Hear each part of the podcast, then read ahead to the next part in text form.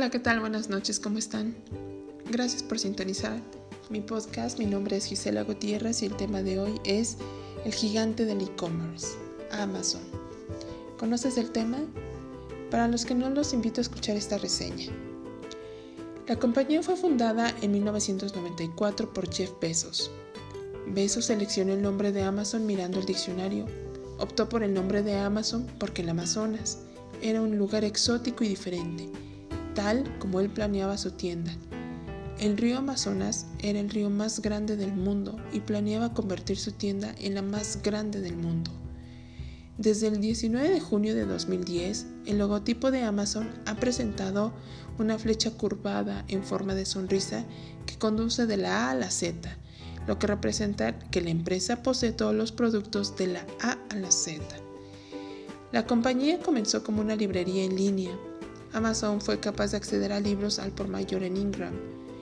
En los primeros dos meses de negocio consiguió vender a los Estados Unidos y a más de 45 países. El 15 de mayo del 2017, Amazon cumple dos décadas desde que empezó a cotizar en Nasdaq.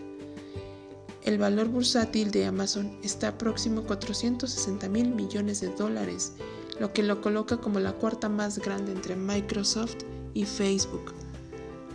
Durante la década de los 2000 y 2010, Amazon ha desarrollado una base de clientes de alrededor de 30 millones de personas. Amazon.com es principalmente un sitio minorista con un modelo de ingresos por ventas.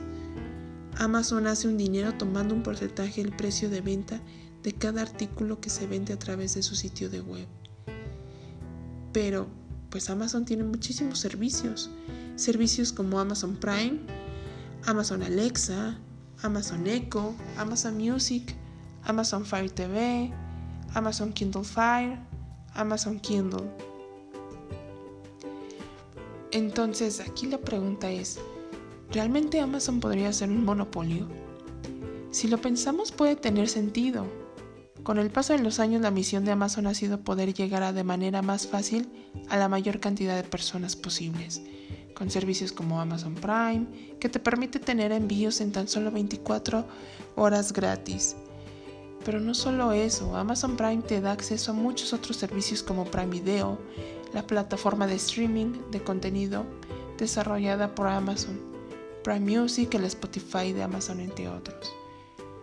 Amazon también es el foco de otra investigación antimonopolio la Comisión Europea evalúa el papel que Amazon tiene sobre todos los vendedores independientes y sobre la posible competencia. Finalmente, ¿puede ser que Amazon sea un monopolio? Hay evidencia que muestra la posibilidad de ello. Las autoridades competentes están investigando el caso, pero no se ha hecho ningún cargo oficial contra Amazon por prácticas monopolísticas. Pero hay que aceptarlo. Amazon ha ido evolucionando y su impacto en la sociedad ha sido enorme y eso es algo que no muchas empresas logran. Amazon controla casi todo el comercio electrónico que se realiza en el mundo persiguiendo ser el vendedor de todo. Para ello Amazon sigue una, estrategia basada en el Big Data y análisis de datos con el fin de aprender del comportamiento de navegación y de los datos recogidos de cada uno de sus clientes. Por cada usuario, Amazon registra de medias unas 15.000 páginas de datos en los que se comparan los productos y comportamientos para obtener unos patrones de compra y así, gracias a este análisis y aprendizaje, la compañía es capaz de personalizar el servicio ofrecido y recomendar otros productos relacionados. Esto es tan importante para la empresa que en la actualidad aproximadamente el 30% de su facturación proviene de los productos recomendados. Amazon está desarrollando unos supermercados en los que a través de una aplicación el cliente puede acceder a la instalación y ser monitorizado durante todo su proceso de compra.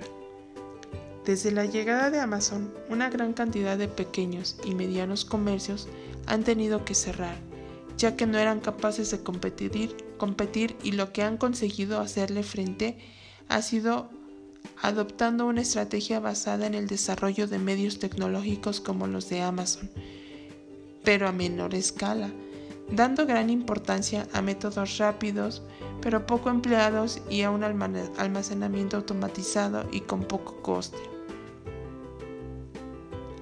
El problema es que a pesar de todo, Jeff Bezos y su compañía tienen un gran poder de nivel mundial y son los que ponen los términos e influencian en gran medida el precio de los productos. Ante esta situación, la única alternativa factible sería forzar a Amazon a poner todos los datos que posee a disposición del resto de empresas, o de lo contrario, poco a poco el mercado que conocemos en la actualidad desaparecerá. Lo más impresionante es que con el uso de tus datos Amazon será capaz de predecir tus gustos antes de que tú tengas la intención de pedirlo y te mostrará opciones de manera anticipada. Amazon sigue a la vanguardia y es lo que hoy marca la diferencia con sus competidores. Por ejemplo, la automatización de sus procesos de entrega, pues en los planes de, de la empresa está el envío de producto por drones la excelencia en la calidad de la atención a clientes es muy marcada en Amazon y es uno de los factores importantes para su éxito. Pero tú qué me puedes decir? ¿Alguna vez has usado un servicio de Amazon? ¿Cuál ha sido tu experiencia? Cuéntanos. Escríbenos y pues esperamos tus comentarios en el podcast. Mi nombre es Gisela Gutiérrez del grupo LAN Octavo Sabatino. Muchas gracias por sintonizarme.